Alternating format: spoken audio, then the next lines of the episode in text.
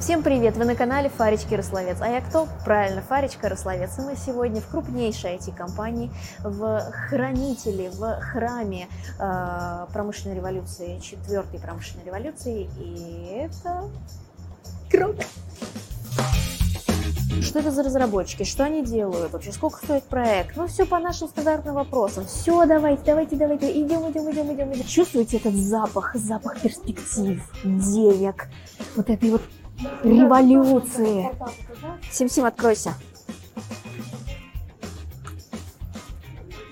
Сим-Сим, лови.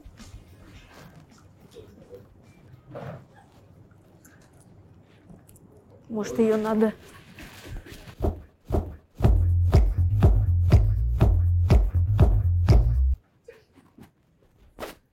Все нормально.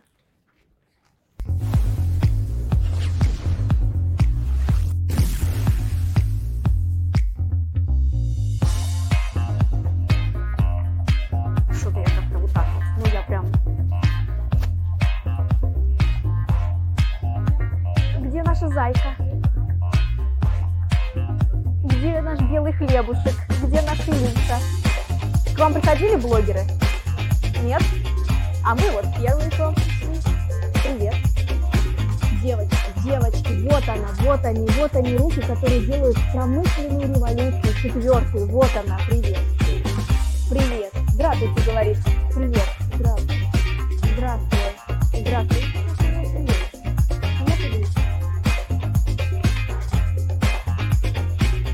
Я когда пришел, я же был а, 3D-моделером. Вот. Такое 3D-моделер? Ну, ты создаешь модели для любых разных вообще проектов. Просто. И почему я пришел 3D-моделером? Потому что я был конструктором. Это немножко про 3D-моделирование тоже, да? Вот. И мы э, сделали программу, как стать VR-щиком. Ну, как стать VR-разработчиком. И там в рамках... Обучающая программа. Обучающую программу. То есть мы набрали людей, а, ребят из Бауманки, МИИ, а, Физтеха, а, Строгановки дизайнерши там были, да, у нас, и пару таких вузов, которые занимались программированием в основном. Вот, и они 9 месяцев учились. Там было 3 или, 3 или 4 месяца теории, все остальное было практика.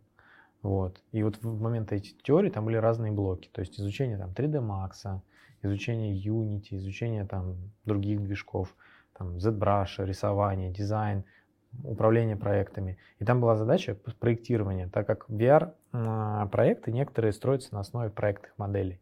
То есть модели, которые были созданы в рамках уже проектирования, да, и потом они конвертируются для того, чтобы использовать VR. Мгм. Но сначала эти, э, как бы нужно работать в этом программном продукте, чтобы понимать вообще, как оттуда брать эти модели. Вот. И я читал неделю а, как, ну, про проектирование. Вот, как работать с проектными моделями, как вообще создавать эти проектные модели, как забирать. Фух, 6 лет назад что мы делали? Ну, а, вообще надо на самом деле так немножко на 6 лет назад а, а- окунуться, да, что тогда было. Тогда мы только строили вообще рынок а, разработки VR, AR, Мгм. 3D. Тогда это только были, знаете, какие-то вот э, в России просто какие-то, наверное, космос какой-то просто был. Вот. И мы делали вообще любые проекты, которые только можно продать в маркетинге, там, инструменты продаж какие-то, да. А, Тогда были даже оборудования, шлемов, вот виртуальной реальности, которые сегодня есть, там все знают, их просто еще не существовало. Ну, они существовали, но имеется в виду, что они вот не были не консюмерские. Вот. И мы делали проекты для каких-нибудь голографических столов, кейвов, то есть это целые такие комнаты виртуальной реальности. Заходишь, там проекционные системы, все сложно. Вот, я занимался мод- моделингом, ну, то есть что я моделировал? Какие-то там а, насосы, трубы, ну, все что угодно. То есть, ну, правда, это делал три месяца, три, наверное. А потом что делал? Продавать начал. Продавать что? Ну, Продавать начал э, проекты. Ну, что такое продавать? Продавать это значит, что я начал по- по- помогать в продажах. То есть я проводил какие-нибудь презентации, я считал спецификации, рассчитывал трудоемкость работ. Потом я начал потихонечку управлять проектами, да, то есть вот как-то начал... Проектами непосредственно по 3D-моделингу. Да, по разработке. Вот. То есть у меня такая, знаешь, э, трек такой не был каким-то, знаешь, прям четко, наверное, а, выраженным, что вот я прям от стольких до стольких я там моделил, потом я начал этот. Просто у меня был какой-то а, первый этап, вот, который я просто попал в компанию, да, я начал моделить. Но потом я понял, что просто нужно делать разные задачи, не только там моделить. Иногда нужно и когда-то презентацию провести. Одну, две, три презентации провел, а мне такие, о, круто, давай ты будешь презентации еще проводить. Я говорю, а давайте, мне интересно. Вот, а давай ты будешь еще там помогать нам делать какие-нибудь презентационные материалы, спецификации, считать трудоемкость. Давайте. Вот. А потом я начал вгружаться, вгружаться, вгружаться, понял весь цикл разработки и начал управлять проектами по разработке. Слушай, у меня вот, знаешь, э, такое представление сложилось, что вот 6 э, лет угу. для VR это реально большой срок. Потому что, по сути, если вот э, мы смотрим вообще на историю, да, вот VR непосредственно не только в России, но и в мире, и получается, что Гартнер тот же, да, наверняка ты знаешь, уже в 2017 году, в принципе, эту технологию списал. То есть он сказал, ребята, он уже даже не включил ее в свой список э, каких-то перспективных технологий. Он в 17 считает... было еще, в 18 даже было. В 18 уже не было. В 17 он ее исключил ага. и заявил, что это, в принципе, технология, которая не выходит на плату продуктивности. Она уже вышла на плату продуктивности. Но он как раз в 17 показывал, что Да, и все, ребята, до свидания. И вот получается, ты застал вот эти 6 лет, именно тот момент, когда она появлялась, достигла какого-то своего пика и, в принципе, не знаю, на каком-то э, сейчас этапе, на каком-то этапе мы поговорим. Вот как ты думаешь, вот, вот эти вот, вот этот промежуток, опиши мне его, какой он был, как ты его по своим ощущениям вообще с точки зрения развития видел, ну вот видишь, как он развивался, вот это VR в России? А, слушай, мне кажется, вот этих вот а, кривых Гартнера за время вообще, когда существует VR как технология, как сама, было просто несколько. Их было там, я думаю, может, пяток. А, я про что, да? То есть просто сама технология появилась там десятки лет назад. И даже развивалась она там в 80-х, была VR-технология, в нас она использовалась. И были разработчики, которые делали там и шлемы, и контент. Просто это было все немножко, ну, не то. Это было с той самой графикой старой, с теми самыми компьютерами старыми, да, это было как бы еще сама технология. Но тогда она уже развивалась. Ну, просто когда в 2012 году там она стала консюмерской более-менее, да, тогда началась вот эта новая, как скажем, веяние, да, когда она начала там идти и вот э, к этой верхушке завышенных ожиданий. Вот. Когда мы начали заниматься, я тебе говорю, мы были просто какие-то космонавты, которые говорят про какие-то космические технологии, виртуальная реальность, а у нас тут реальная реальность. И, а, честно говоря, просто рынок не был готов к тому, чтобы как-то предметно надо смотреть. То есть смотрели в основном как на инновацию. И сейчас много смотрят ну, компаний и людей как на какую-то инновацию, но, естественно, многие уже думают о том, как э, с этим предметно работать и как это приносит бизнес-value. Но когда мы занимались этим, это было очень сложно морально с точки зрения того, что ты говоришь с, иногда с человеком, а он просто, ну, как бы, он как будто бы сходил как в музей, Потом такой, а, ну я возвращаюсь в свой реальный мир, у вас тут виртуальный, и тут вообще не про бизнес дело, а просто как, знаешь, э, э, как будто ты показал что-то такое недостижимое и не, нереальное. Вот. И как только начались какие-то реальные проекты, мы начали показывать какой-то эффект, вот тогда ну, стало попроще. Вот. У нас было уже какие-то примеры, которые можно было показать. Вот. А вначале было очень сложно. Сейчас. Смотрите, какая бадья. Блин. Вот смотри, э, мой вопрос был немножко не про это. Вот скажи, ты когда пришел, ты сразу начал делать именно VR-проекты? Я услышала, потому что 3D-модели Мы тогда 6, называли 6 центр, лет. центр 3D-решений, да, то есть VR ну, то есть сейчас VR просто называется все, что касается там виртуальное, дополненное, mixed reality еще есть, да. Но все просто привыкли называть VR, да, потому что uh-huh. короче, ну понятно, что обо всем об этом. А вот этих всех... Мы сейчас начали называть вообще иммерсивные технологии. Uh-huh. А это говорит о том, что это технологии погружения, да, это все и дополненная виртуальная реальность. Uh-huh. Ну, это проще просто выражаться, да, чтобы uh-huh. не было каких-то границ. Тогда мы называли центр 3D решений, то есть мы там делали не, не только VR-проекты, а все интерактивные проекты с применением 3D-графики. Да? То есть не, не, есть такой офлайн рендер и реал-тайм рендер. Офлайн рендер это ну, видеоролики, вы знаете, да? кино. Это офлайн, это когда-то сделали рендер и показали нам. А мы занимались реал-тайм рендером, то есть э, использованием моделей в реальном времени, да, в каких-то интерактивных э, проектах. Вот. То есть VR тогда еще было только там начиналось. И ну, какое ты, ощущение, VR, что ты прям вот у истоков стоял, появление, по сути, в России. Я, насколько знаю, VR... Слушайте, это, это хорошо и плохо. Я объясню, знаешь, почему? А, почему? А, просто многие компании, которые появились не 6 лет, точнее на рынке появились не 6 лет назад, а которые начали этим заниматься 2-3 года назад, они как будто бы такие мастодонты уже, да, в этом. А такие, а, а, а про нас некоторые узнают, о, а вы здесь там, да, на этом рынке? Я говорю, ну, мы 6 лет на этом рынке. Просто мы некоторые проекты сделали настолько рано, что про них даже сейчас уже никто не, не знает и не помнит. Допустим, то, что у нас была трехгодовая программа обучения разработчиков VR, и то, что мы обучили 25 человек в год, то есть там 75 а, человек, вот. Ну, то есть сейчас это уже просто забылось даже. То есть, так этого нигде то... нет, я тебе так скажу, это, это даже эта информация. Да, тогда как... просто мы думали, что это просто само собой разумеющееся, понимаешь? То есть мы сделали программу, ну, хорошо, классно, кого-то взяли себе, кого-то просто на рынок э, отдали, да, то есть люди просто обучились и все. То есть мы выполняли какую-то более прикладную задачу, набрать себе разработку. Вот. А то, что сейчас это было бы на самом деле таким масштабным крутым проектом, и об этом можно было бы говорить, ну, сейчас да. Но сейчас нам просто уже это не надо, потому что у нас немножко другие цели. Вот. Ты знаешь, Тогда мы сделали очень много крутого и интересного, но просто мы не понимали, что мы делаем э, кру- А что конкретно? Вещи. Что конкретного делали? Мы сделали, вот я так скажу, мы сделали а, наверное, правильную ошибку, да, а, в то время, потому что ошибка была, что это слишком рано, а правильно, потому что мы накопили такой багаж компетенций, а, ну, вот этот, проходя этот путь, вот, который сейчас нам помогает выезжать на больших там сложных проектах. Вот. Что конкретно делали? Делали тренажеры для центров обработки данных. Потом начали выходить на международный рынок. Очень много занимались маркетинговыми проектами. Ну, там, проекты для инструментов продаж. Вплоть до того, что мы сделали проекты для продаж молочных ферм. Подожди, это для... Э, для компании, которая выпускает роботов, которые доильные роботы. На самом деле это... Это цел... зарубежный проект За... или на... зарубежный? Это, в России для зарубежной компании. Какой? Делаваль. Ну, это а. известный проект, да, может, знаете. Делаваль это, так скажем, компания, которая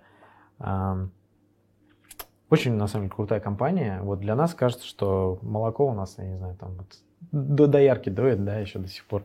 На самом деле там роботизированные комплексы, очень дорогие, очень крутые, автоматизированные.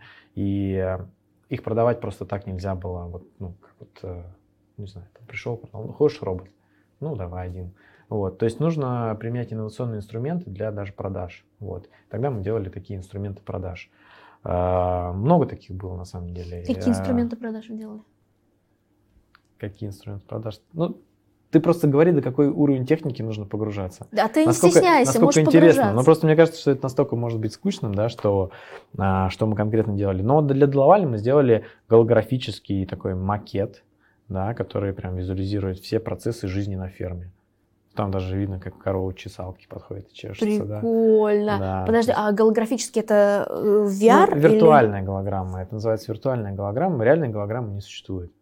Вот начнем с этого. Просто как бы нет такого, что у тебя в воздухе... Нет, почему там вентилятор запускают и так... Это, это видимая голограмма. Да, это видимая голограмма. Виртуальная голограмма — это то, что тебе кажется, что ты видишь в воздухе на самом деле ты не видишь ее. Ну, то есть, это, а, на самом деле она не в воздухе, так скажем.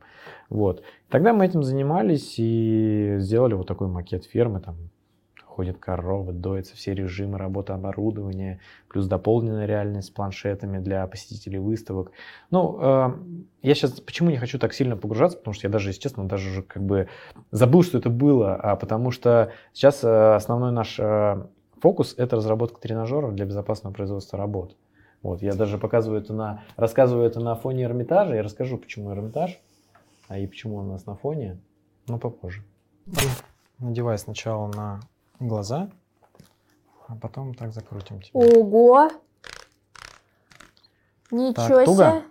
Нормально. Смотри, ты э, сам затронул эту тему. Да. Я, не, э, я хотела чуть позже, но ты сам об этом заговорил, о том, что был, изначально было сложно, да, а потом, а сейчас как-то проще. Вот скажи, пожалуйста, эти компании, которых, эм, вот э, если мы говорим про начальный этап, да, зарождения VR, зарождения VR в России, зарождения VR в Кроке, вы приходили к компаниям или компании к вам приходили, э, чтобы предложить им такой продукт, как... Угу.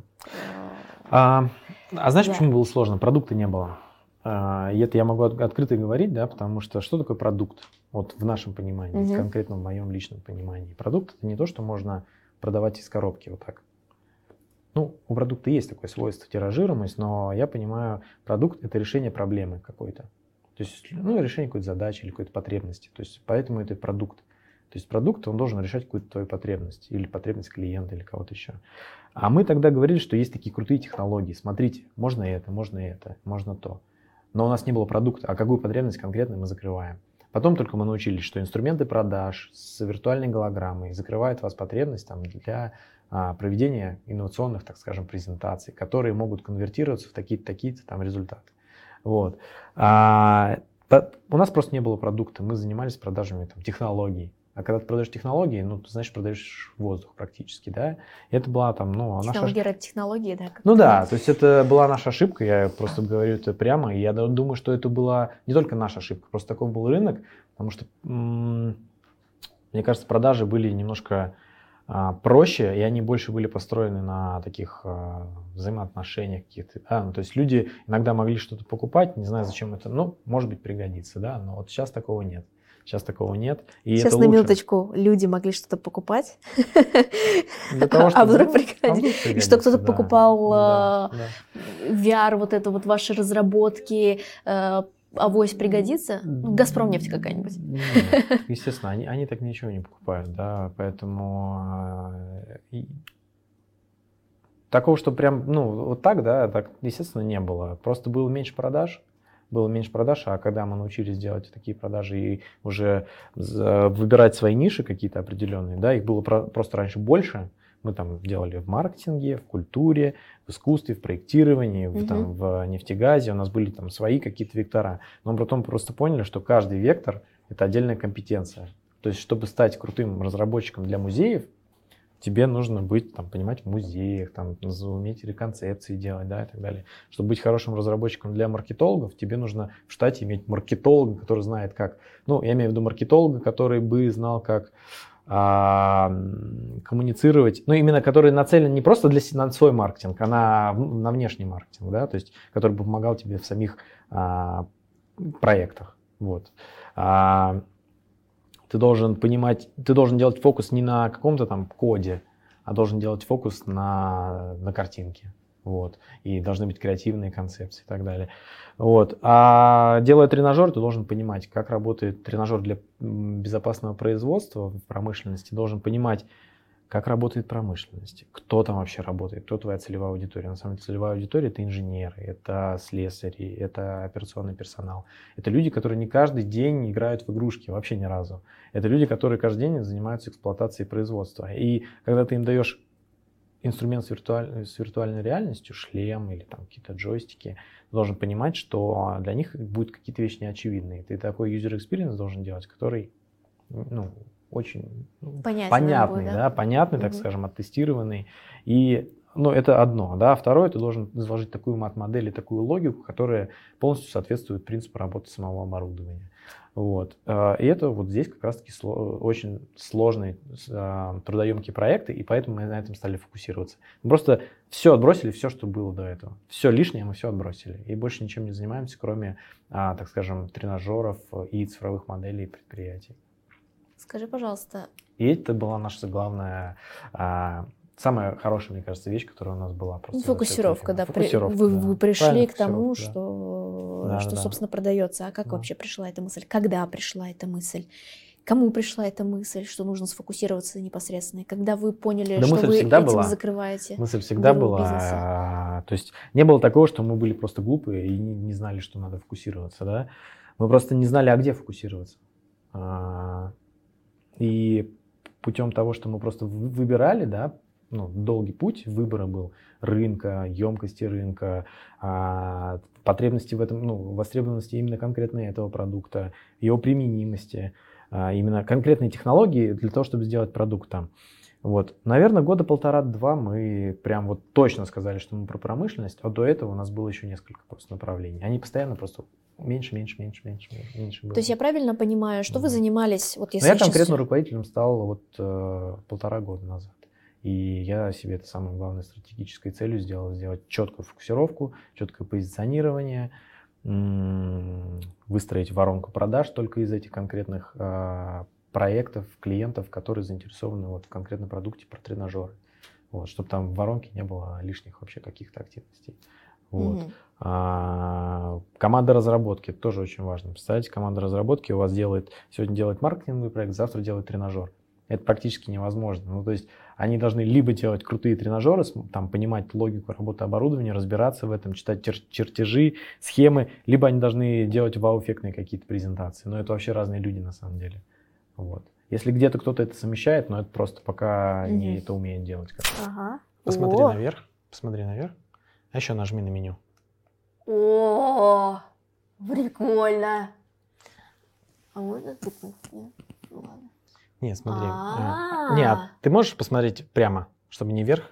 Да, и еще раз нажми на меню. Не, погоди. Все. Вот, это такая, знаешь, как бы... Я видела, что у вас в проектах был э, центр подготовки космонавтов. Да, занимались таким проектом. А, ну вот, кстати, что я, я уже даже забыл, что такие проекты, да, давно были. А, у нас же строился на то время космодром восточный. А, он еще, кстати, не был сдан, и был такой неокр по, а, по возможности применения VR в обучении космонавтов будущих. Вот, и мы его ре реализовали. Это именно неокр такой, да, чтобы показать возможность применения технологии, которая потом вот в эту программу развития космодрома была. То есть, по сути, это пилотный проект? Ну, пилотный, неокр, как, как угодно. Неокр – это пилотный проект? Нет, ну просто за пилотный проект деньги не платят, а за неокр платят. Ну вот, у нас, у нас, был неокр, да. А, вот мы сделали такой проект по обучению космонавтов внутрикорабельной деятельности. Это ну, очень круто. И, и что, да. вот, э, что конкретно космонавты делают? Давай вот, вот прям по-простецки. Вот ну, ты... простые технари какие-нибудь. Вот они, значит, э, ты берешь свои очки, вот я космонавт, значит, он берет свои очки, и что он делает там? Какие очки? Ну, ну вот эти вот э, большие. Смотри, а, основная идея. Ты находишься в модуле, да, жилом модуле. А, прилетает корабль «Прогресс». «Прогресс» привозит там провизию, оборудование, там, ну все что угодно, да. И для того, чтобы тебе открыть переходной люк, вот этот, после стыковки, тебе нужно сделать там более сотни операций, вот, с применением технологической оснастки. А, там заключалась проблема в том, что как? Там на Земле есть э, тренажер полномасштабный, физический, в звездном городке. Но там очень много допущений на, на самом деле, очень много, тех, которые нет на реальном а, объект, объекте. Там вплоть до того, что даже из-за того, что отсутствует гравитация, у тебя люк переходной открывается вверх, вот так. На самом деле он открывается немножко в другую сторону в mm-hmm. реальности, да.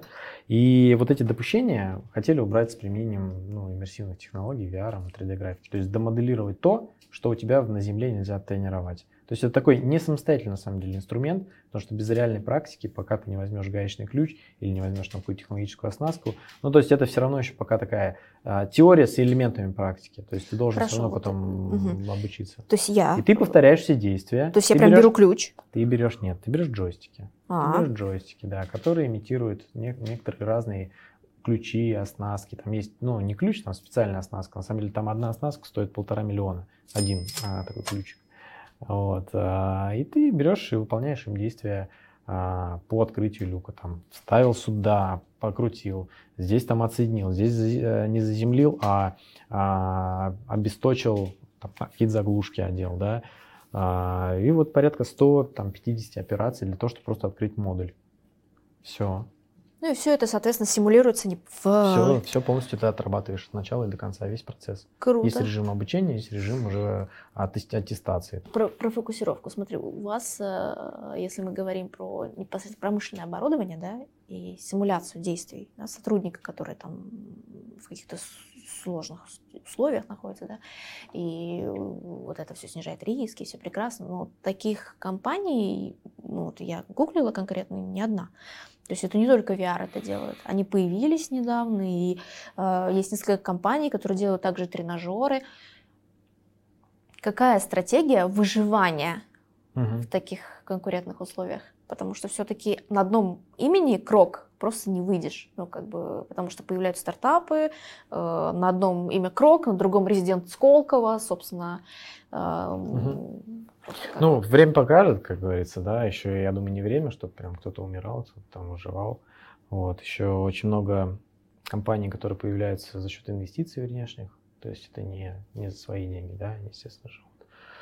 А, ну как, диверсификация с точки зрения ну, продаж. Вот. Не зря же мы выходим на международные рынки. Мы расширяем просто наш, наш рынок, нашу воронку. Мы, и как раз таки почему фокусировка, кто больше фокусируется, кто более профессиональный, того и будет брать на самом деле. То есть просто сказать, что ты теперь делаешь тренажер, на самом деле мало. То есть нужно теперь знать еще, как а, создавать логику, как внедрять, как э, а я бы даже не, не сказал, что там вот имя Крок, и мы на нем сильно там ну, пытаемся выезжать. Нет, у нас... Ну, это все-таки большой такой год. Нет, ну это, это хорошо, Крок, это круто, это... да, но ну как бы клиент же, он сейчас про бизнес-ценность, а не про то, что там Крок или не Крок ему это делает. Вот. У нас есть уникальность э, вот нашей компании в том, что у нас реально компетенции могут быть, ну то есть соседних департаментов клиенту иногда нужно, когда у тебя есть компетенция, допустим, в VR, у тебя дальше есть компетенция в бизнес-приложениях, у тебя есть компетенция, не знаю, в LMS, у тебя есть компетенция в безопасности, ты можешь сделать а, модель угроз, например. Вот. И это клиенту важно, что он в одном месте может все себе получить, да.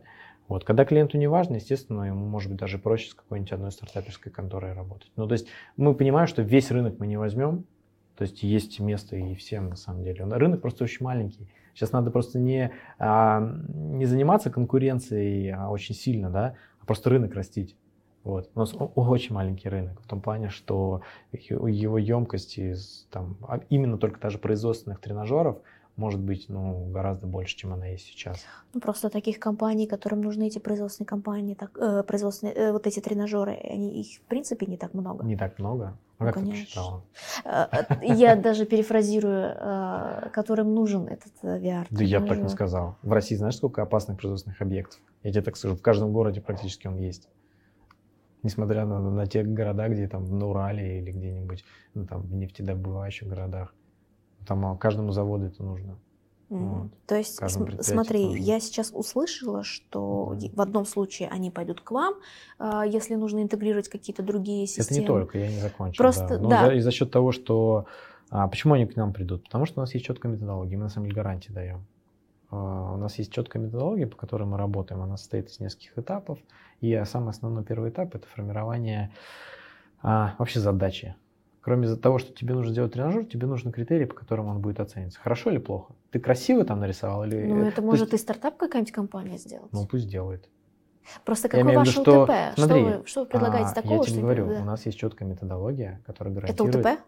Да. Методология? Которая гарантирует успешный результат внедрения. Ну, это очень эфемерно. Нет? Почему? Но мне кажется... А что для тебя УТП? Давай. Мне кажется, ребята, у меня есть методология, которая вам точно гарантирует. Я, любая компания может гарантировать. Нет. Успешные... Ну, погоди, она может сказать, но гарантировать не Успешность. Ну, хорошо. Для тебя что УТП тогда? Ну, я не знаю. Вот, например, мы делаем лучше в мире VR или что? Нет, ну, например, вот я услышала такую фразу, но я ее с технической точки зрения не очень поняла, хотела ее раскрыть.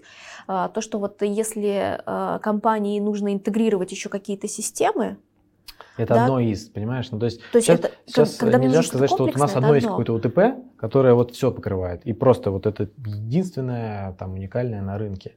А есть же несколько разных подходов к формированию УТП, да, то есть есть УТП, когда ты реально уникальный, чем-то. Вот просто других таких нет. Все, тогда это одно там, просто убийственное ОТП. А есть, когда у тебя есть, э, так скажем, какой-то основной поинт, но чтобы его раскрыть, тебе нужно еще 10 всяких разных э, строчек сказать, что там компаниям интересны, допустим, дополнительные какие-то компетенции. Да? Некоторым компаниям вообще, знаете, что интересно? Что чтобы ты прошел службу безопасности их.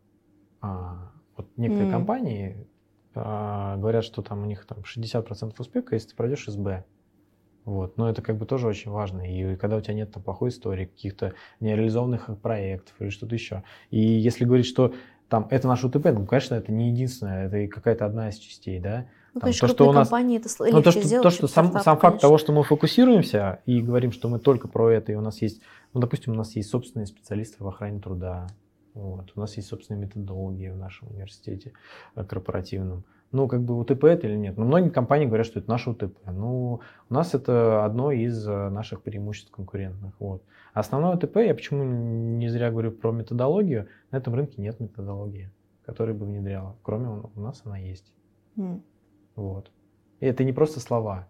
Мы можем это подтвердить, мы просто с нами начать дальше надо взаимодействовать. Естественно, я сейчас тебе не расскажу, что в этой методологии, какие фреймворки, как мы там проводим интервью и так далее, какие мы вопросы задаем. Естественно, я тебе это не расскажу, но это есть просто. И То есть есть, есть целый бизнес-процесс, Есть метрики, да? по которым мы угу. оцениваем эффективность. А вообще само понимание этих метрик, это на самом деле ну, тоже важные вещи. Просто так сказать, что типа такие метрики оцениваете, это тоже наша, на самом деле, интеллектуальная собственность, к которой мы пришли не сразу путем там долгих э, изысканий, работы с клиентом. А, есть такое слово CastDev, да, ты, наверное, сейчас там модно, да, понимаешь, там дизайн-сессии кто-то называет это. То есть это путем работы с клиентами, путем большого количества выявления э, бизнес-процессов, описаний и так далее. Вот мы пришли к четкой методологии. Вот. И, вот это круто. Ну, э, просто сказать, естественно, как бы, вот сейчас смотри, а у нас есть презентации, мы их не скрываем. В этих презентациях расписано, что мы там делаем. Может любая компания взять эту презентацию и пойти также продавать. А, говорить, по крайней мере, да, ну а сделать как? Ну, то есть надо же еще потом сделать. Но если за клиент, естественно, он потом проверить это и все, ну, то есть это долго, наверное, не... Естественно, мы на этом не будем жить вечно, да. Когда-то кто-то придет и тоже будет делать то же самое. Значит, у нас другое что-то появится. Вот. Ну, это постоянно динамичный рынок. Я думаю, что наши, там, э, наши конкурентные преимущества, они будут меняться там каждые, даже не полгода, я думаю, каждый квартал может меняться. Обалдеть! Смотри, здесь пять типов оборудования нефтегазового, которые ты можешь а, выбрать. Ну, допустим, выбирай компрессор. А выбираешь, ты знаешь, чем? Вот под указательным пальцем есть такой курочек. Ага. А, выбирай. Прям нажимай курочек. Вон, появляется оборудование. Вот. А чтобы к нему переместиться, тебе нужно использовать вот этот пальчик, зажимаешь, появляется такая вот зона, такой вот телепорт. Вот ты можешь выбирать вот так, вот ага, так, вот ага, так. Ага. Если ты отпустишь сейчас, то туда переместишься. Пускай. Опа! Ты занимаешься финансовым планированием непосредственно в части VR? То есть ты эм, понимаешь, какие деньги приходят Куда, за VR? За VR, за проекты по VR? Я руководитель направления. То есть я, да. Ну, ты же направлением занимаешься, правильно? Направлением. Это значит, что я знаю все про направление. Шикарно. А, сколько стоит проект? Как самый, самый, э, давай, дорогой проект, который был? Миллиард. Шутки шутишь? Ну, конечно. Ну, ну что значит, что сам... Сколько стоит самый дорогой... Ну, который был у вас проект? Ну, финансовая коммерческая тайна, естественно так не знали. Ну, я, слушай, ну я должна была. Ну, не прокатила, ну, подумаешь, ну что. Ну, должна же я была спросить. Потому что, ну, как... Ну, давай так скажем. А, десятки миллионов. То есть это не сотни, я тебе скажу, что потому что сотни это все-таки для рынка еще не такие цифры. Вот, то есть это цифры, которые, если будут появляться, да, то они будут, мне кажется, знать там все. Но именно на российском рынке, да, международный рынок у нас гораздо эффективнее в этом плане. То есть мы, мы там... Прибыльнее, ты хотел сказать? А, ну, прибыльнее. Мы там просто более конкурентоспособны на международном рынке. Почему? Ну смотри, международный рынок, давай просто ограничу, где мы работаем. Мы работаем на Ближнем Востоке в основном. А, исторически там работали американские, британские компании, ну и какие-то там немного европейских, Голландия, например, Германия. И за вот эти вот годы, э, когда развивался Ближний Восток, э, очень много они сделали там. Но на самом деле изрядно уже надоели на том рынке. Вот. И сейчас, сейчас мы стали более конкурентоспособны. В том плане, что у нас, у нас всегда были идеи, но сейчас мы их стали коммерциализировать. Сейчас Россия ну, ну, учится продавать на самом деле. И у нас есть свежие идеи. Я имею в виду у России, вообще у Восточной Европы.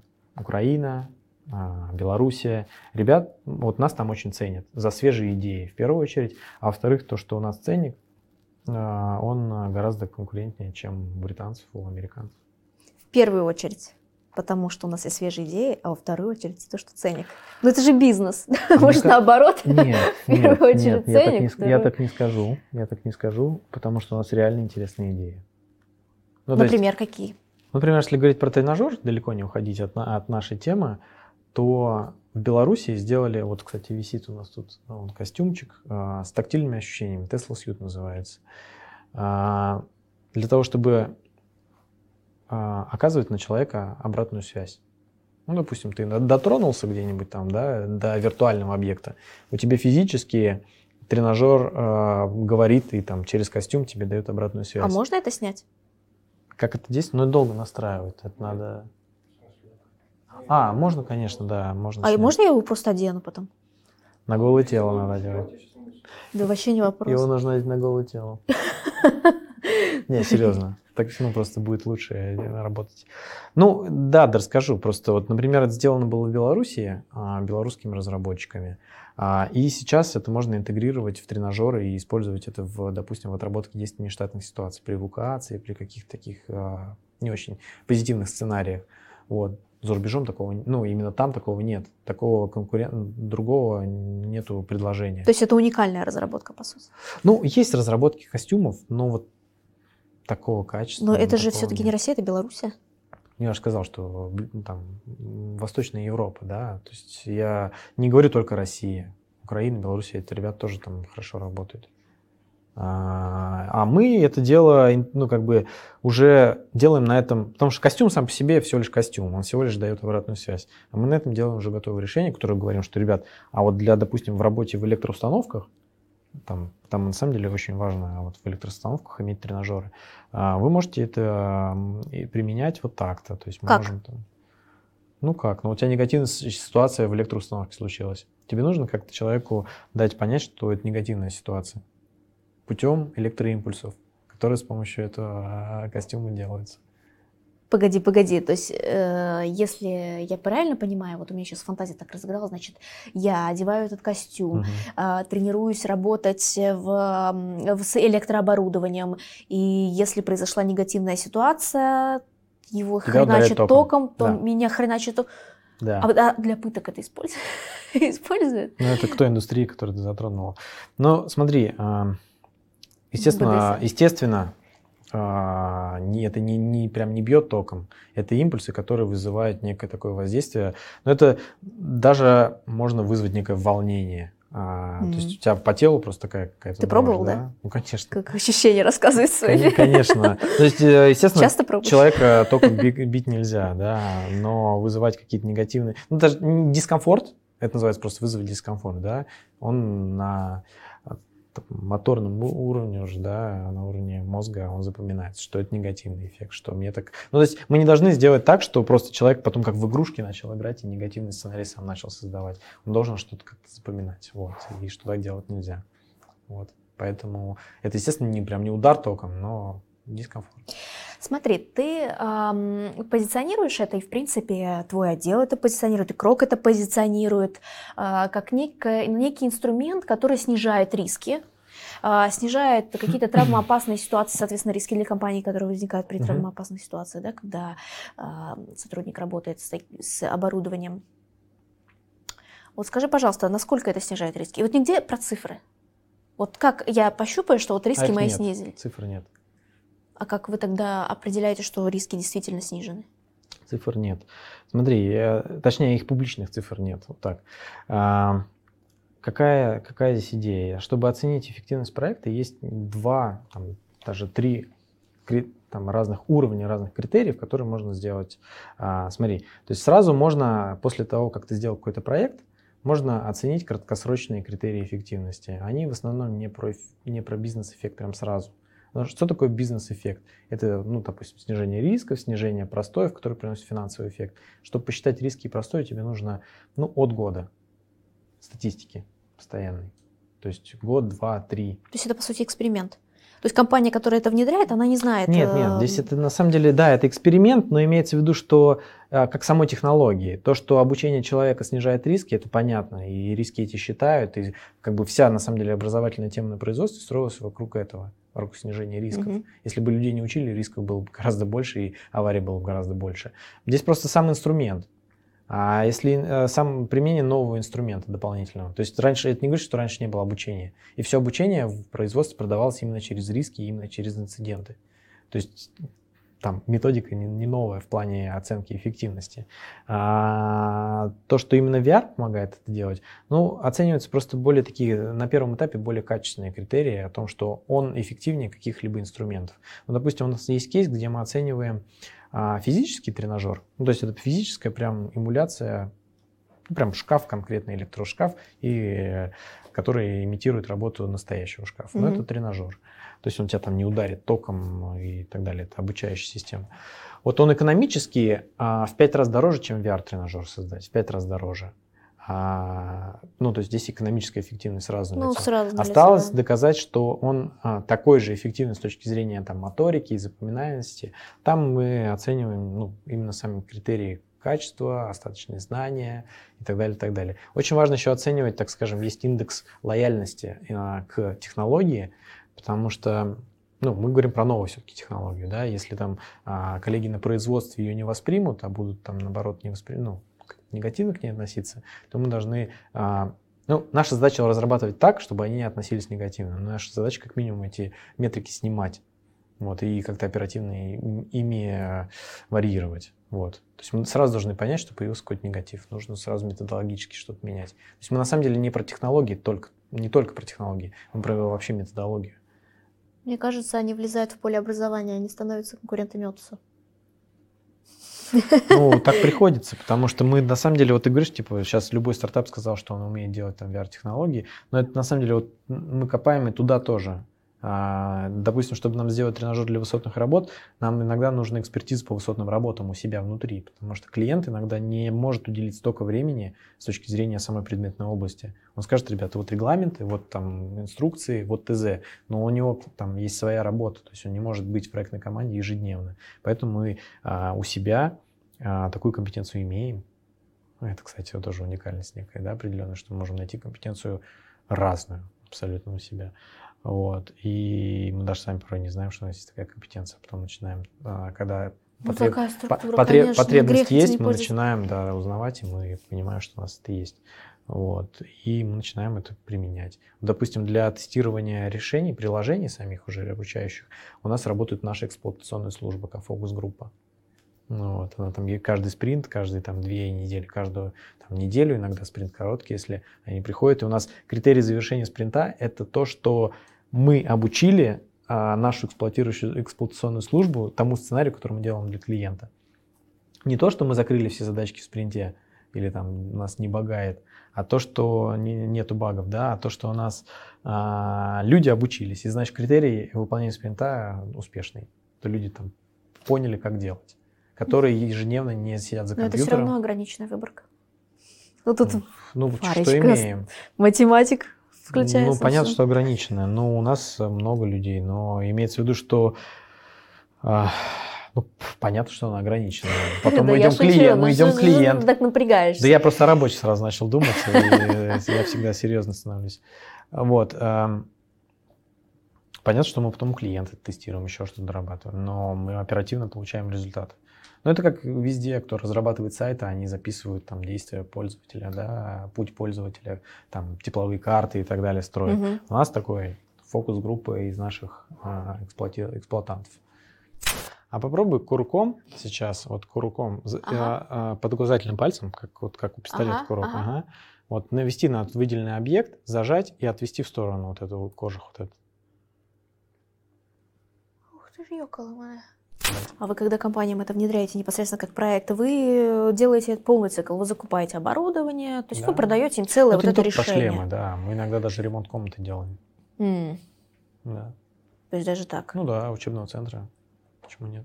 Мгм. Ну, мы же все-таки, мы IT-компания сейчас, ну, не только инт- интеграторский бизнес, он, естественно, основной кор, да, он приносит основные деньги, основные деньги, но вот мы это проду- продуктовое направление, например, да, то есть наш продукт основной, это наша решение, ну, как бы так скажем, это наша методология и вот эти проекты, которые нани- нанизаны на эту методологию. Это вот, как скажем, назвать, называем продукт наш. А, естественно, у нас есть фреймворки, на базе которых мы разрабатываем проект, который оптимизирует нашу разработку. Да? Но это наши внутренние. Мы их пока не монетизируем как там, лицензии или что-то еще. То есть это... это мы сейчас переходим плавно к программно программной части. Да. А, к чему? К тому, что мы закрываем полный цикл. То есть угу. мы продаем оборудование, делаем ремонт, инсталляции, потом это обслуживаем, мы проектируем, у нас есть проектный, проектный не институт, но проектный отдел, так скажем, да, который это все по ГОСТам оформляет. Угу. Хорошо, железом понятно э, с устройствами. С программной части. Да. А, вот те ребята, которые там сидели, это все программисты, все разработчики? Ну, большинство это программистов. Да. Программисты. И да. все, которые работают именно над VR? Да, ну это наше дело, да. А вот э, чтобы сделать VR, это какое-то программное обеспечение, я не знаю, как э, одно, или какая-то комбинация программных обеспечений. VR. Да, вот что, вот, чтобы сделать. Ну, ты, вот ты это... как бы VR в смысле как э, проект какой-то или, или там а, решение? Не, нет, VR, давай ограничимся вот, вот этой вот прекрасной штукой, да, которая вот, вот... вот у нас здесь на фоне. А я очень много говорю, что мы делаем сейчас проекты в э, рамках индустрии 4.0 для промышленности, для тренажера и так далее. Это наш основной фокус. Но есть проекты, от которых мы просто не можем, даже не можем в них не участвовать, да, не можем их не делать. Например, оцифровка Эрмитажа. А, очень важный социально значимый проект и с точки зрения прям как продукт нужен. Вот прям это нас цепляет, и мы прям очень сильно хотим его делать. Мы когда делаем объект цифровые модели предприятий да, для тренажеров, мы применяем лазерное сканирование, фотограмметрию, там, используем 3D-модели. То есть мы делаем весь этот цикл. Но вот имея эту компетенцию, мы можем делать и оцифровку культурного наследия как Эрмитаж. Вот. Здесь мы сделали тоже, там применяли и фотограмметрию, лазерное сканирование, и очень красиво получилась картинка, которую можно через шлем полностью погулять, походить. Для чего это нужно? Для того, чтобы люди там во Владивостоке, в Омске, в филиалах могли осуществить такую прогулку. Прям по зданию надо ходить? Вот здесь вот это да, да, я одеваю? Ты, ты надеваешь, и... да, и внутри ходишь, перемещаешься, там делаешь какие-то элементы, слушаешь аудиогид, переходишь из зала в зал, вот. То есть, ну, Ногами ходишь? Виртуальная экскурсия. Ну, если тебе комната позволяет вот там 5 на 5 метров ты ходишь ногами, а дальше тебе нужно такие там телепортики делать. В реальный Эрмитаж лучше сходить естественно. Но виртуальный дает тебе несколько новых функций, но некоторые люди, допустим, а, на Ближнем, э, на Дальнем Востоке, они просто не были в Эрмитаже. Ну, там, иногда там женщины там, 50, 60, 70 лет, они не были еще ни разу. Вот. Для них это интересно, там, школьникам. Нет, это очень здорово. А, это мы один раз получили, интерес... там, нам дали такую книгу отзывов, там были дни Эрмитажа в Дальнем Востоке, и получили книгу отзывов.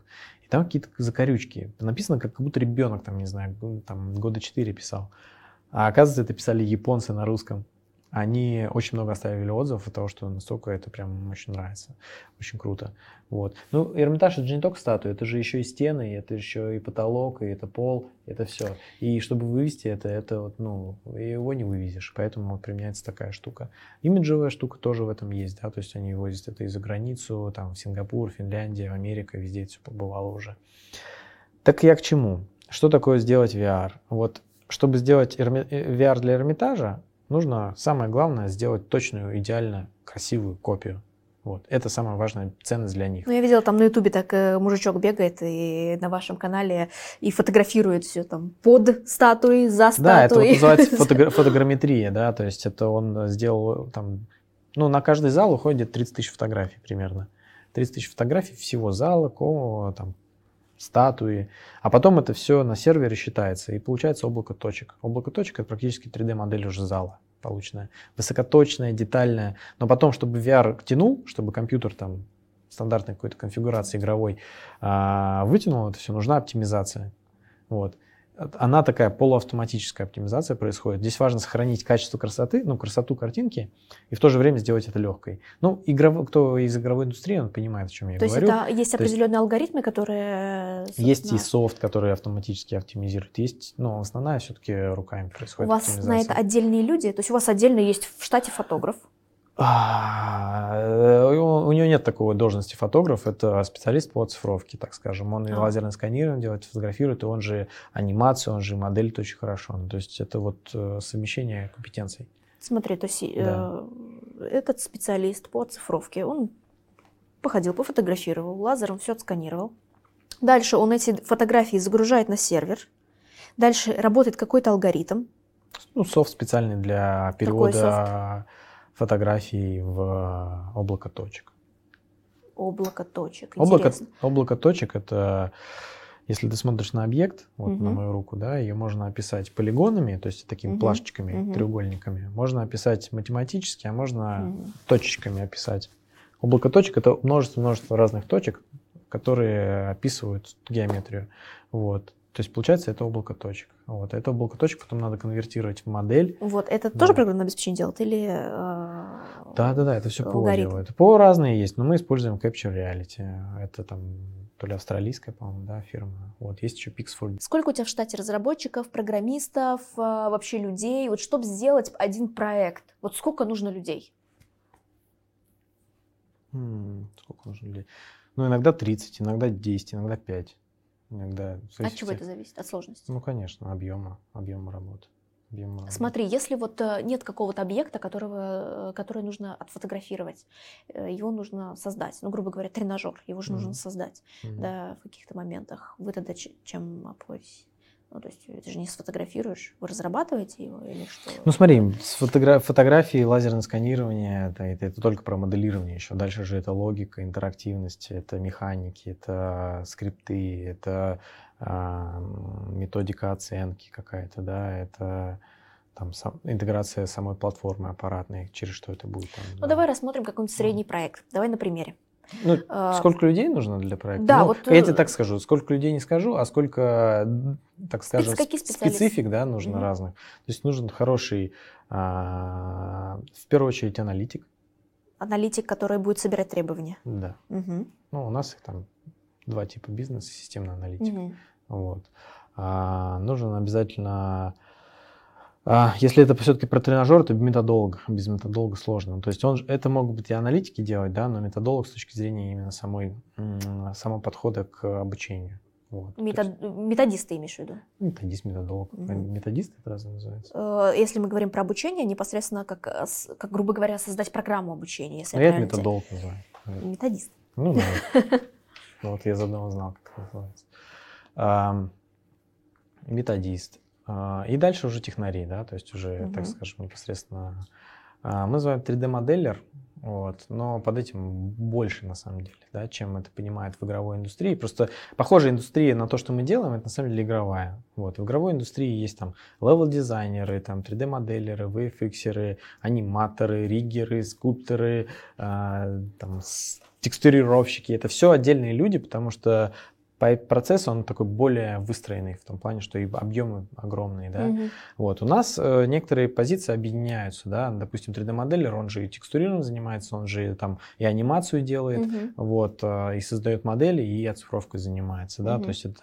Ну, вот там сейчас мы начали и VFX отдельно выделять, потому что мы тоже, да, уже начинаем как-то угу. больше проектов делать, и VFX там отдельно, ну, это те, кто создает визуальные эффекты. Ну, допустим, дым, огонь, взрывы, шейдеры пишут какие-то там, не знаю, а, там, которые создают какую-то такую, ну, что, что-то типа там, не знаю, там грязная какая-нибудь там поверхность, да, она там меняется а, с, со временем.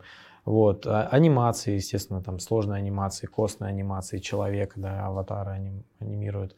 Вот. Дальше разработчики, да, разработчики, они не просто собирают какие-то сценарии, они скрипты пишут, логику пишут основную.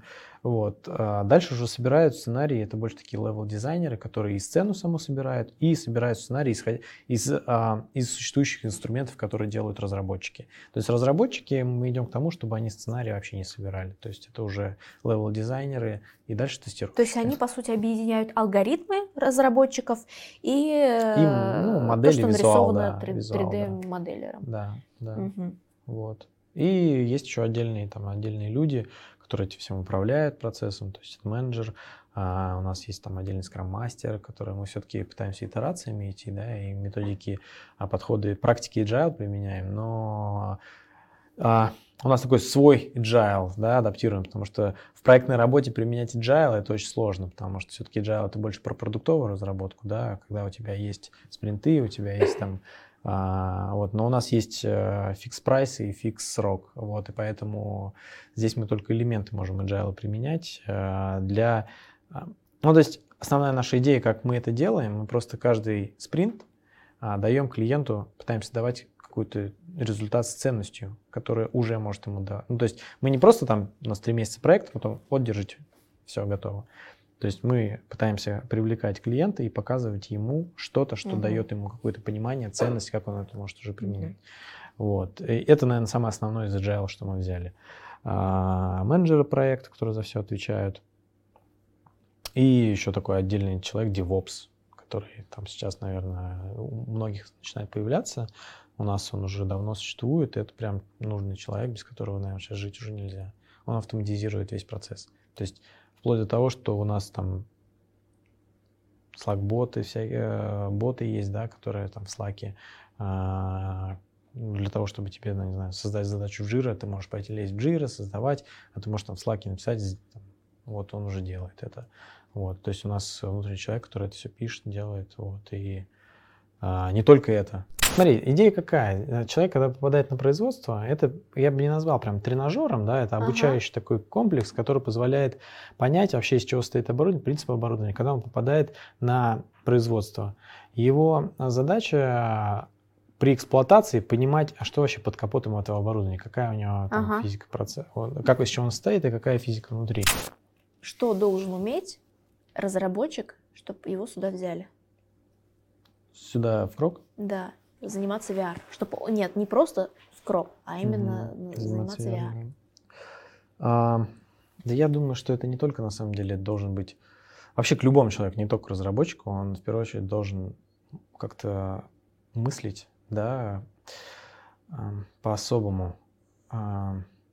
Ну, я не буду говорить всякие да, обычные вещи, что это должен быть все-таки адекватный, ответственный человек, да, который, там, не знаю, сегодня работает здесь, а завтра скажет, мне не нужно. То есть я, на самом деле, за то, чтобы человек был надежный, а как это понять? Ну, понятно, что это в работе, но, не знаю, я как-то это вижу, да, в первую очередь. Надежный. Это для меня там иногда даже важнее, чем какие-то его хард-скиллы, которые там он говорит, что я крутой разработчик.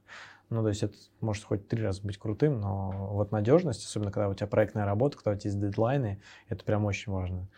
А, ну, естественно, надо знать свою предметную область. Вот. Ну, смотря какая позиция. Если мы говорим про какие-то позиции уже старшие, да, то здесь без... А у вас а, разные позиции есть непосредственно на Ну, конечно, да, да, да. То есть там, если мы говорим про младшую позицию, то здесь э, там, желание э, хоть что-то, если человек умеет, но если, допустим, он идет на программиста, то если он умеет программировать вообще на любом языке, неважно. Тут на самом деле важно, как человек мыслит именно. Тут даже можно написать программу на листочке, как мы это делали в институте, да.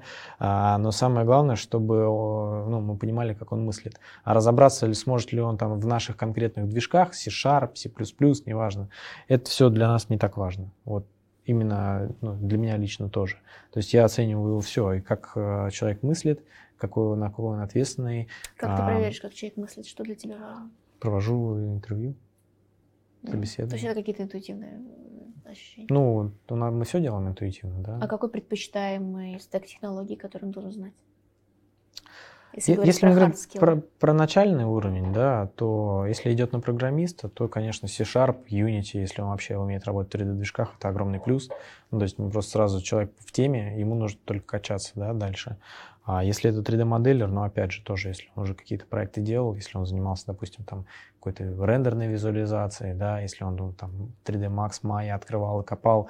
Ну, если говорить про моделлера, то здесь очень важно художественный э, взгляд, чтобы был вкус, там, наверное. вкус, да, взгляд э, и так далее, что просто так вот, чтобы там, не знаю, человек кирпичи просто какие-то делает и укладывает их, да, то здесь, конечно, это все можно распознать. Мы обычно просим либо сделать какой-то ну, что-то сделать, какое-то тестовое задание, да, либо какие-то референсы, если есть, то очень важно показывать референсы всегда, да, как и, и нам, чтобы продавать, нужны референсы, и как бы человеку, когда он идет в компанию, он уже продает себя, им нужны референсы какие-то, да. Пусть это будет один, два, какая-то студенческая работа, но это всегда лучше, чем я просто хочу или там, да, я там на словах, вот. Ничего особенного, ничего особенного в плане каких-то, знаешь, там, а, таких экстра знаний или экстра подходов, которые нужны. Просто интересно, знаешь, да. что получается? А, что, по сути, такая технология, как VR, вот я сейчас сравниваю с другими технологиями, да, которые я знаю, она не требует какого-то определенного, чего-то определенного. То есть абсолютно любой разработчик, э, который ну, подходит, ну, то есть э, может подать сюда, вообще заняться VR-разработкой. Угу абсолютно любой дизайнер. То есть это получается просто, вот если я правильно тебя услышала, определенная методология, определенная, определенный подход угу. и определенный результат в ходе стыковки каких-то технологий, каких-то там подходов. То есть они абсолютно стандартные, то есть какая-то вот такая вот магия создается на основе абсолютно стандартных каких-то вещей. То есть, например, если мы возьмем, например, те же вот RPA, да, которые тоже в Кроке делаются, роботизация, да, бизнес-процесс, у вас тоже есть, так понимаю, вот эта технология. Там какое-то специальное программное обеспечение. Сейчас уже российские компании начали делать именно свои какие-то платформы. То есть там именно вот э, какая-то своя... Здесь ну, Знаешь, вот просто... Вот... Я думаю, что это я просто так подхожу к этому просто. Потому что я... Я же тебе сколько назвал всяких разных специальностей, да? То есть если я хочу делать VR, мне не обязательно быть самим разработчиком. Я могу быть аналитиком и заниматься продуктами на основе VR, да. То есть я же тоже занимаюсь VR, но я же не разрабатываю сейчас, да. То есть я... Но я все равно себя считаю неким там участником разработки, потому что я частичку я вношу в общую концепцию, да, в общее видение.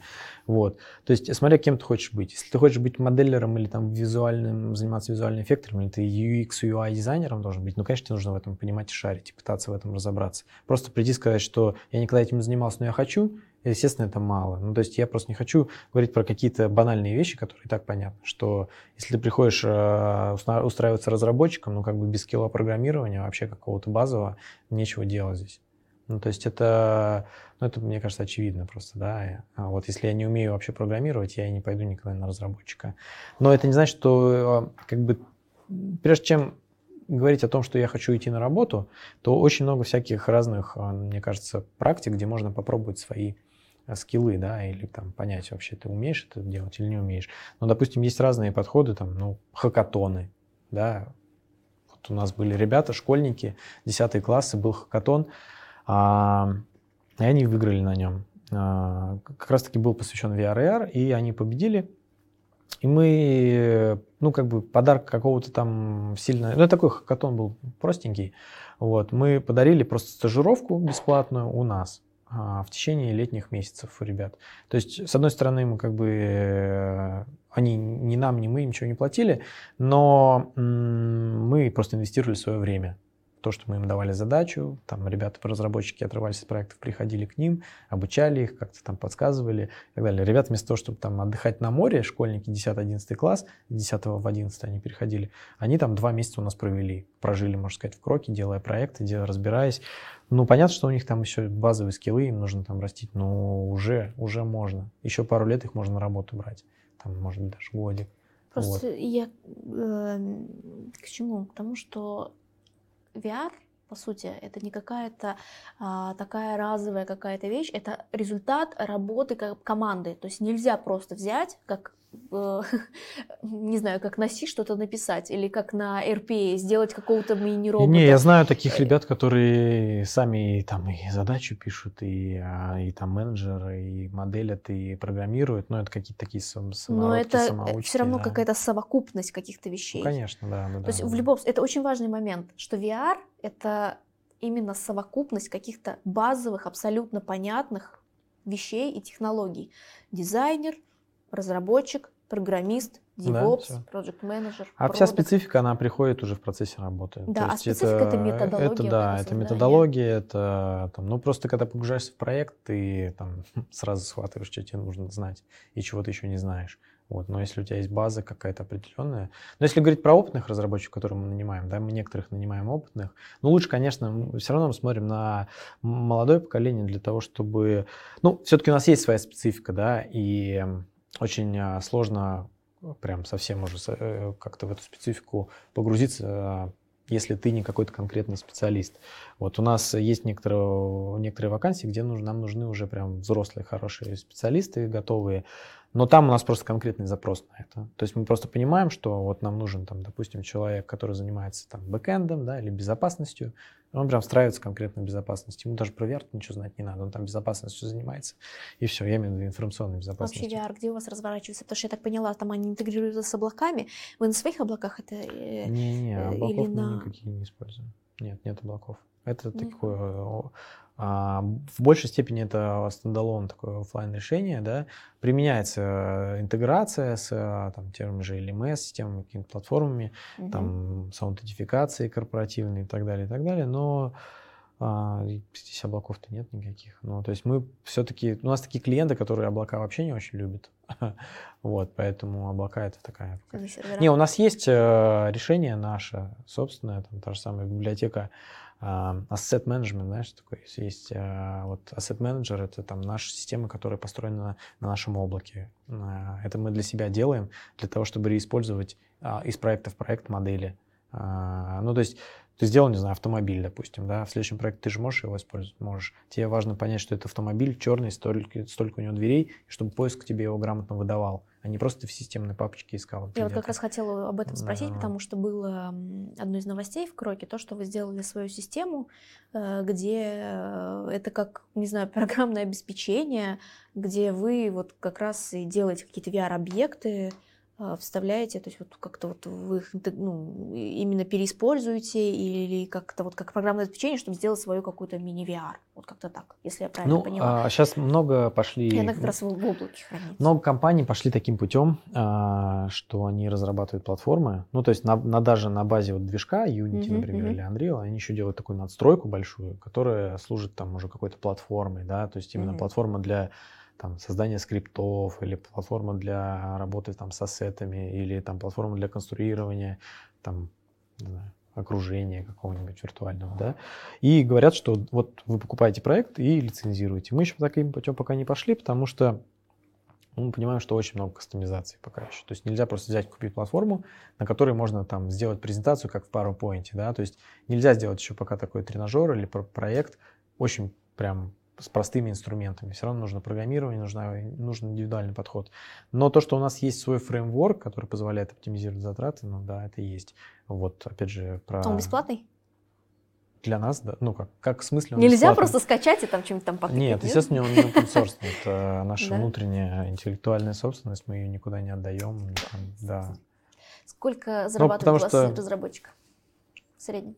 В среднем много. А, Смотри, э, у нас в компании э, сведения о зарплате тоже конфиденциальная информация. На самом деле это очень хорошо. Опять прокатил. А, ну, как у Дудя, я думал, цифры тоже будут. Да, Да нет, на самом деле. Но это правда конфиденциальная информация, это очень хорошо, потому что мы просто об этом не говорим. И все. И это на самом деле а, снимает очень много всякой разной головной боли а, о том, что кто-то что-то, кто-то неправильно понял. А, индивидуальный подход к каждому человеку. Вот. К его компетенциям, к его... а, И что, там- диапазон даже нельзя? Ну, там, ну, там, не знаю, ну, джуниор там 100, например, мидл там 200. Ну, я так скажу. а, Если а, быть хорошим разработчиком, то а, ну, голодным человек точно не останется. Вот а, именно если быть хорошим VR-разработчиком, то сейчас настолько, мне кажется, рынок... VR-разработчиком это, это что? Ну, давай так скажем, именно разработчиком, программистом, да, Мгм. программистом быть. А программистом на Unity. Вот, если стать хорошим, там, даже, даже уровня медла разработчиком, то можно найти работу, я думаю, вот, вот так.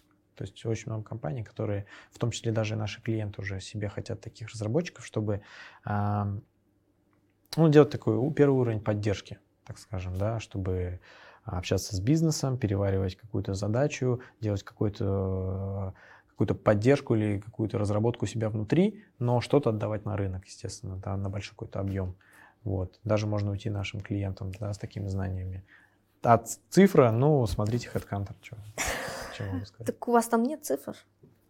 Так, сейчас есть такая здесь кнопочка вот тут. О, воу, прикольно. Ого. А вернуться слушайте, так же, как на телепорт. Вот, нажимая, возвращайся назад. Да я не хочу возвращаться. что все. Прям даже страшно, слушайте, ходить. Прям вот голова, ну, а мозг, он не воспринимает. Он- у него ощущение, что он как бы ну, на какой-то опасной зоне, опасной зоне.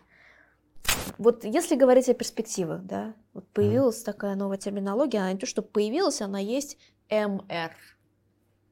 Есть AR, А что это есть такое? VR. Это интеграция именно. Да я шучу, но Да. я просто... Не, ну мало ли. Ну, да. Вот. Какие перспективы? Смотрите ли mixed вы... reality, правильно? Ну да, да, да, да? Ага. Вот. Смотрите ли вы эту сторону? Есть ли перспективы у этой темы? И вообще, что это за Я микс вообще? не знаю, может быть, к концу это уже прям совсем будет там, от меня звучать скучно, что я вообще не ориентируюсь на микст, AR, VR и не делю это, да, то есть я сейчас мыслю, знаешь, как, я думаю, что это, многие к этому тоже придут, наверное, да, А, не надо говорить, что я хочу а, стать там mixed reality или VR разработчиком, да, а я хочу стать а, разработчиком, чтобы делать что-то для кого-то. Ну, то есть, если у нас, вот я бы сейчас даже не взял какого-то человека, который просто говорит, я типа mixed reality разработчик, а делать ты что умеешь? Тренажер умеешь делать? Ну, то есть ты понимаешь какую-то специфику и логику, да, а, как это, как за- или тебе все равно чем ты занимаешься. То есть если человеку все равно, что программировать и так далее, ну, то есть это все равно какая-то, мне кажется, неправильная тема. То есть есть технологии, ты должен понимать, что они существуют, а, есть mixed reality, но вот если говорить про ее перспективы, ну, это такие же, как и перспективы, как и дополненные, как виртуальные. И, и- то есть их просто нельзя никак описать. Перспективы это что-то такое, знаешь, вот нельзя пощупать. Что такое перспектива, я не знаю. То, что могут быть проекты, где мы когда-нибудь м, вот эту вот саму технологию Mixed Reality будем применять, я думаю, что будет когда-нибудь это, да, просто сейчас нам это не нужно. Вот. Мы где-то AR применяем, где-то VR, где-то 3D, где-то Mixed Reality при- применяем. Ну, то есть я не могу сказать, что это прям какая-то, мы на ней там крест ставим или там больше с этим работаем. Ну, просто мы, мы идем от бизнес-задачи. Если в бизнес-задаче это появляется, ну окей. Ну, значит, чисто будет. бизнесовая тема. Ну да. Да, И да. еще один вопрос э, касаемый Digital Twin. Интеграция Digital Twin, VR и AR. Э, Вообще, насколько, по твоему мнению, эта тема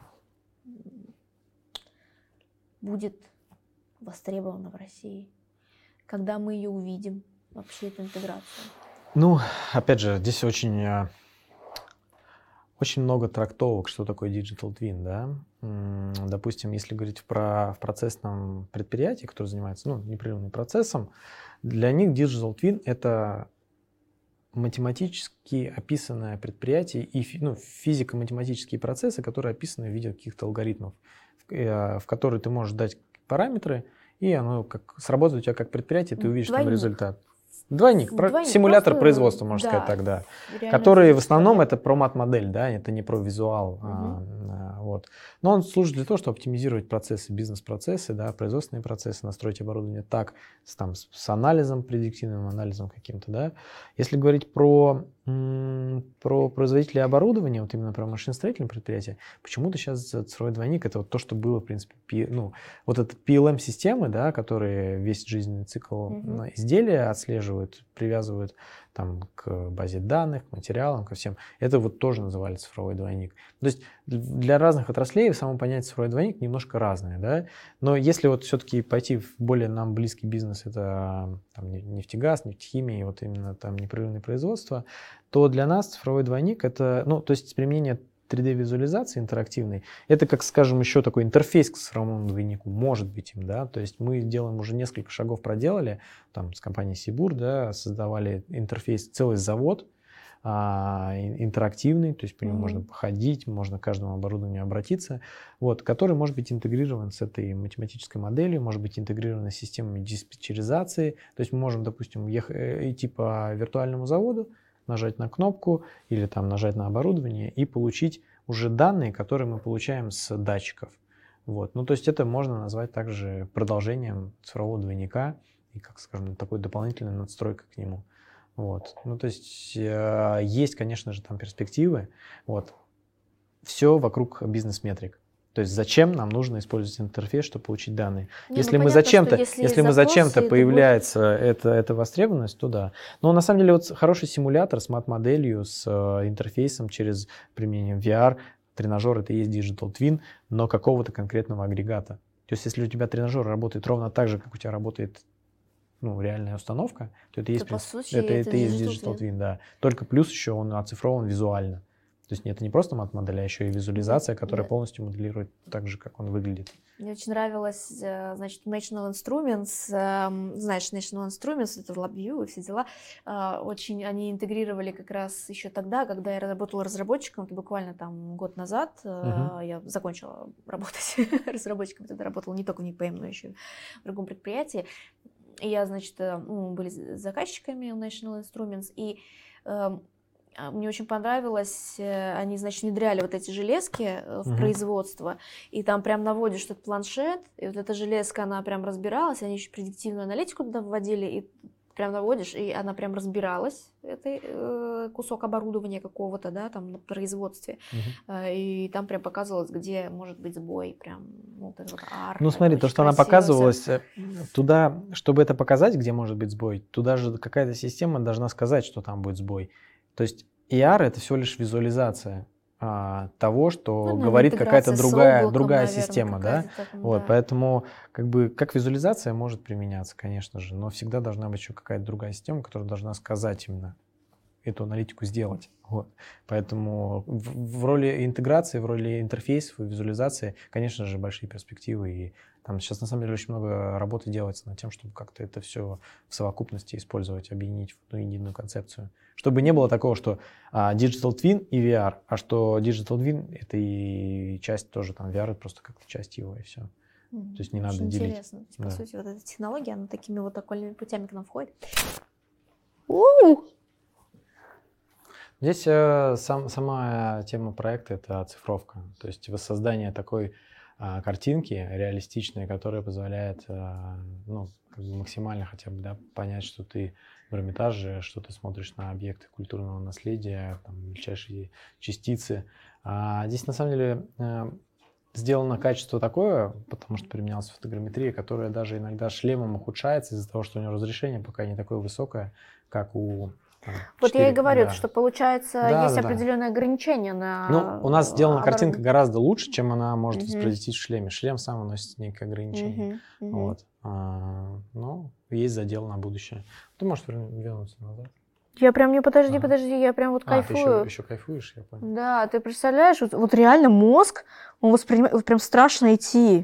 То есть это вот прям не передать. Вот я реально смотрю вниз, и мне стрёмно. Вообще долго один проект делать в среднем по времени? У нас есть три типа проектов. Консалтинг мы делаем до двух месяцев, а потом до четырех месяцев делаем такой MVP, вот, и от шести месяцев это внедрение. Это, по сути, получается в среднем полный цикл это год где-то. Ну да, ну, сложное внедрение с интеграцией, понятно, что с метриками совсем. Да. Ну, нормально, такой, ну, Да. в самый раз. Ну нет, пилоты, которые сейчас э, делаются, пилоти... ну, пилоты платные, да, давай так. Там, ты сказал такой неокры или пилоты платные или не платные. Ну, это опять же, у кого какая терминология. У некоторых платные пилоты. И, там А у вас есть, платные пилоты? ну, у, у многих компаниях ну, пилот это платная вещь. Не, ну все-таки когда какая-то компания, ну... Не-не, вы- давай так, рас- у нас нет бесплатных пилотов. Вот я тебе так скажу. Для нас пилот это, ну, как бесплатно, такого просто ничего не существует, да, мы занимаемся коммерческими услугами, и там, бесплатно пилот такого просто термина у нас нет. Пилотирование это что-то, что ты просто в компании тестируешь. Вот и все. Это не значит платно или не платно. То есть это почему-то я для тебя первый раз такое слышал, что это бесплатно. Ну, все-таки разные компании, зависит от размера. Если компания не очень большая, понятно, что Крок себе может позволить и делать платные пилоты. Все-таки, давай будем честными, Крок это Да отец-основатель, батька наш, все, всея IT, Да, все системные интеграции в России. Ну, естественно, как бы как... А в небольшие компании, они делают пилотные проекты, показывают нужность продукта, да, а потом уже начинают Не, это, это хороший тоже, кстати, ну, это как бизнес-модель, да. Есть компании, которые готовы просто коммититься э, на то, что они что-то делают, а, ну, условно, бесплатно, а получают деньги только тогда, когда они, ну, пока- показывают какой-то результат. И это в зависимости от продукта, от его, а, так скажем, времени, когда он начнет реально приносить какой-то value, ну, то есть, э, значит, такая бизнес-модель, если они уверены в этом, что, что прямо вот сейчас там ты сдал проект, пилот, пилотировал, и тебе сразу показали value, и тебе клиент оплачивает, то это ну, нормальная бизнес-модель.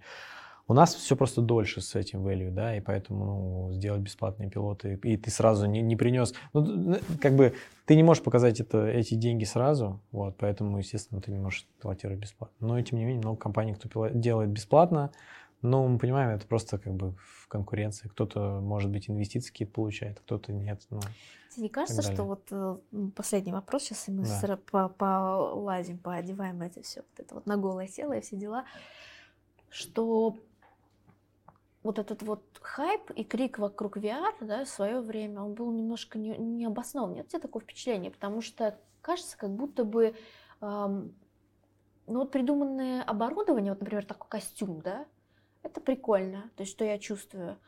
А по сути, вот эта визуализация, это ну, ну, ничего такого особенного и алгоритм. То есть выглядит это так, таким образом. Тебе не кажется так? Ну, что, визуализация? Ну э, просто смотри, не- вот если мы говорим про, что? опять же, про, про- нет, это Ну, нужно. естественно, это смотри, а, давай не- так. Нет такого прям вот тут прям фью- вот сейчас вот да, если вот говорим там э, вот эти вот чат-боты и голосовые ассистенты, это э, нифига себе, э, это, это, это сволочь, блин, еще и сама обучается, она еще с тобой разговаривает, блин, нифига себе, а тут ну просто взяли программистов, 3D-моделеров, ну и прикольно. Ну, давай так, смотри. А всю основную работу все-таки Есть, а, есть технологии и вообще, ну, есть э, продукты, которые делятся на две категории. Есть, э, так скажем, витаминка, да, а есть там антибиотик, вот, без которых жить нельзя уже совсем продукт. Но эти продукты, без которых жить нельзя, они, им какой-то просто должен прийти срок. Допустим, можно запустить ракету в космос, не имея САПР-системы? Ну, слушай, ну тогда были саппорт-системы, когда Ну, запускали, я имею в да, виду, не что было. вот конкретный там компас 3D или каких-нибудь еще, Это да? вручную чертили. Можно было, да, запустить? То есть Ну, можно было да. запустить. Сейчас можно быть э, конкурентоспособным, не применяя САПР-системы в проектировании. Да нет, конечно. Вот. Ну, то есть, Говно унылое будешь. Ну, а, как бы, да. вот. И э, то же самое и здесь, да. То есть, наверное, на данном этапе жить можно и без VR-тренажеров. Да можно вообще жить без, там, даже фасад не красить, в принципе, это и так нормально будет, да. Вот. И без э, чат-ботов можно жить. Многие компании без чат-ботов живут. Это прикольно, но без них можно жить. Можно жить без чего-то еще. Но, э, как бы, чем все-таки это на самом деле мышление такое наше, русское такое, э, советское мышление.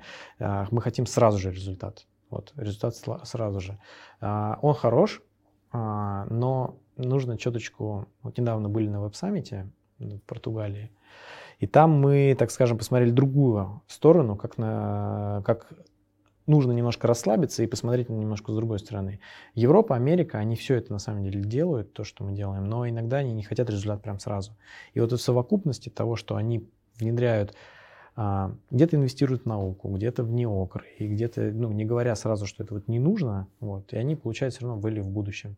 Мы хотим сразу же, и нужно какую-то Еще золотую... гарантии, что З- то- точно золот- окупится, Ну, точно то есть золотую да. середину все равно какую-то искать надо, да. Я сам, ну, как бы не про технологии, я больше сейчас про бизнес, да, чем про технологии. Мне заниматься там VR просто так тоже не хочется, если он не будет никому полезен или не ну- нужен. Вот все-таки он просто кому-то полезен, пока это не так много, не так много людей, а, пока это не так завязано в экосистемы, вот. И э, я думаю, что как- какое-то время пройдет, это будет, вот как я привел пример с Апром, да, что через лет 10, может быть, там 15 мы будем уже что, а что у вас нет тренажеров виртуальной реальности, ну, то есть это значит, что, а как вы вообще живете? Вот. Просто сейчас еще такое время, что есть очень много субъективизма, но а, когда говорят, что типа, ну это же, наверное, не нужно, то есть надо сначала доказать, что это нужно, в то же время и надо еще и доказать, почему это тебе не нужно. Вот. То есть, если это просто субъективное твое мнение, что я считаю, что мне это не нужно, ну, это просто требует еще как бы э, рассмотрения этот вопрос, на самом деле. Мы, значит, говорим вам, подписывайтесь на наш канал, на мой канал, наш канал. Колокольчик А, ставьте Да, лайки. иногда, иногда можно подавать резюме к этому замечательному человеку и пробовать себя. У тебя же есть э, голод, правильно, специалистов? Жажда жажда, жажда специалистов. Не могу сказать, что здесь какие-то определенные прям вот знания, как вот в RPA, как в чат-ботах, какие-то специальные фреймворки. Нет, нормальные вполне, нормальные разработчики, сильные разработчики могут пробоваться, иногда даже джуниоры, насколько я понимаю, могут пробоваться на э, то, чтобы пойти разрабатывать VR и быть причастным к этому прекрасному, прекрасному Э, прекрасной революции четвертой промышленной и быть революционером, самым настоящим революционером. Вот. Cool.